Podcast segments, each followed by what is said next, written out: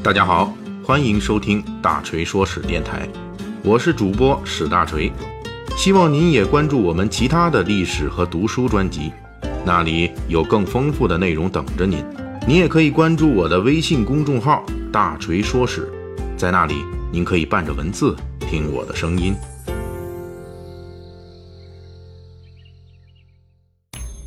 一八九七年十一月十三日，在黄海上著名的两港中国青岛南面的海上，海天雾气中出现了一支德国舰队。驻扎在青岛的清朝淮军总兵张高原，当时正在驻地打麻将。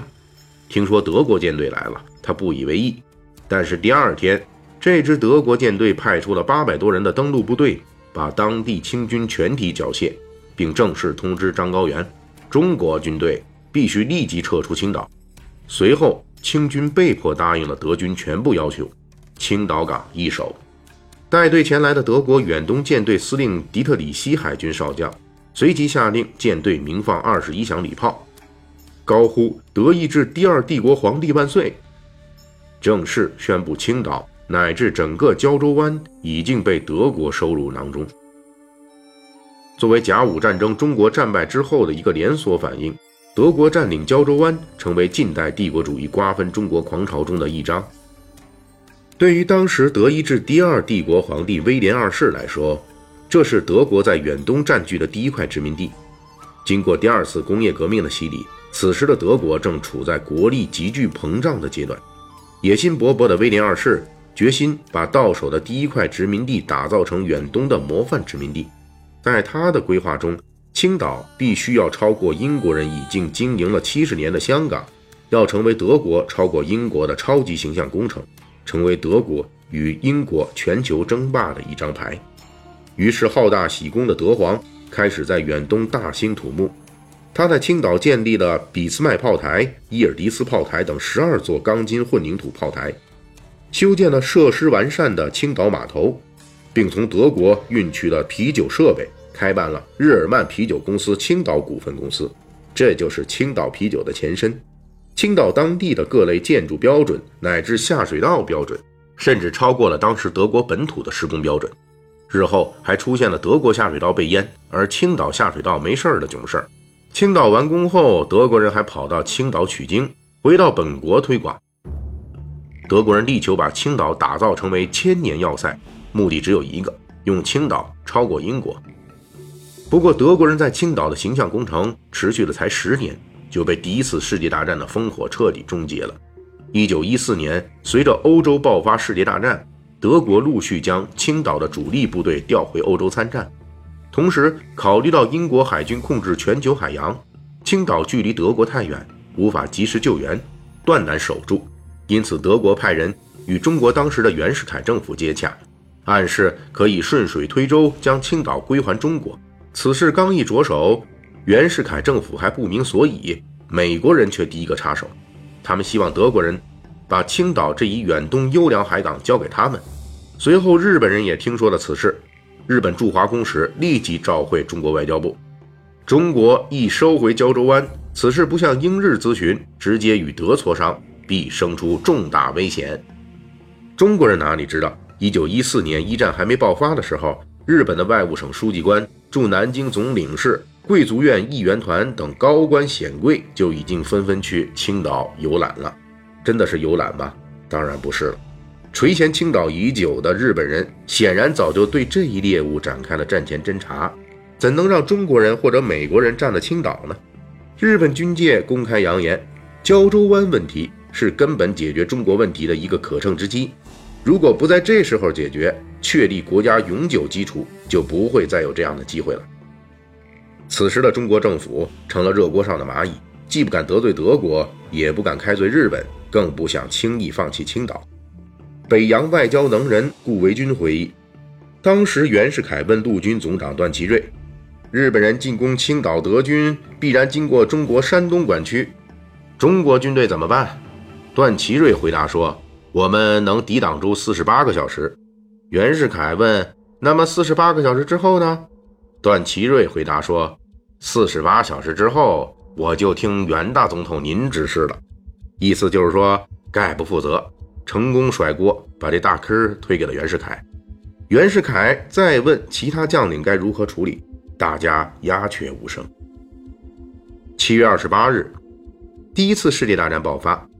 八月六日，袁世凯政府斟酌再三，宣布中立。八月八日，日本第二舰队已经抵达青岛港外海域。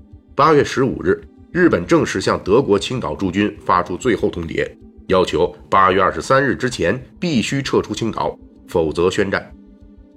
面对要拆了自己形象工程的日本人，德皇威廉二世公开说：“向日本人交出青岛，比向俄国人交出柏林更让我感到屈辱。”他随即电告青岛要塞司令迈尔瓦德克，务必保卫青岛要塞，战斗到最后一人。八月二十三日，日本对德宣战。八月二十七日，日本军舰同协约国阵营的英国、俄国舰艇组成联合舰队，七十多艘协约国军舰把青岛港团团围住。当时青岛港内还有奥匈帝国海军的一艘巡洋舰，它与停留在港内的德国海军三艘军舰携手抵抗协约国大军。在这一场由日本、英国、俄国与德国、奥匈帝国五国参战的青岛大战爆发之前，其实德国人已经很清楚战斗的最终结果。青岛驻扎的德国军队、奥匈帝国军舰，再加上强征来的当地中国人，也只有不足一万人，舰艇五艘，而日本出动了六万人的地面部队，同时还联合英国、俄国，共计七十多艘军舰在海上封锁。可以说，断绝了后援的德国人一定会战败，但是为了德皇的面子，这一仗必须打下去。九月二日，日本陆军在山东龙口登陆，龙口完全不在宣布中立的中国政府所划定的青岛战区之内，是彻头彻尾的中国管辖区。日本人把袁世凯的中立当成空气，大摇大摆地占领龙口，并从龙口向青岛进攻，一路烧杀。九月二十六日。日本六万大军和英军一千余人联手向青岛德军发动猛攻。二十八日，日军突破德军青岛外围防线，转入青岛城市攻坚战。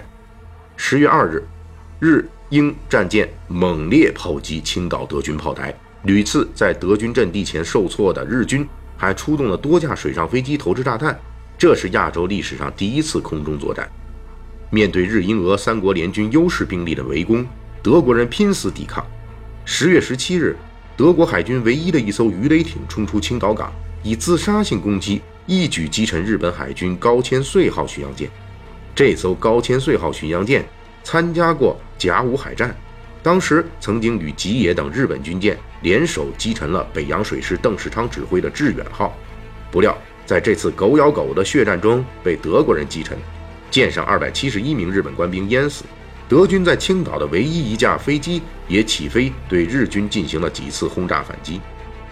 十月三十一日是日本明治天皇的生日，日本陆军在这一天以人海战术发动总攻，大批日本兵迎着德军的一百三十门大炮、几十挺重机枪组成的防线，发起了自杀性冲锋。这样的进攻一直持续七天，直到德国守军炮弹全部打光。十一月六日夜，德军鉴于自己弹药告罄。决定在青岛全城部署地雷炸药，实施爆破，要让青岛与德军同归于尽。不料日军连夜突击，赶在德军爆破青岛之前冲入市区，历时六十八天的青岛攻防战就此结束了。德国死伤七百余人，被俘四千五百余人；日军死伤一千五百余人，英军死伤六十余人。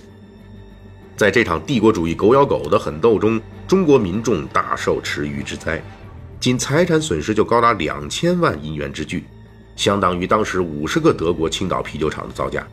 而且日军在战斗中无视中国划定的战斗区域，甚至还攻到了山东首府济南，彻底让当时的政府首脑袁世凯体会了一把弱国无外交的窘境，也让全体中国人体会了一次国破家安在的切肤之痛。但是历史总是会为正义保留下一扇窗，日本人作为赢家。于一九一四年占领了青岛，但其倒行逆施，终将在五年之后面对五四运动点燃的中华民族觉醒的烈火。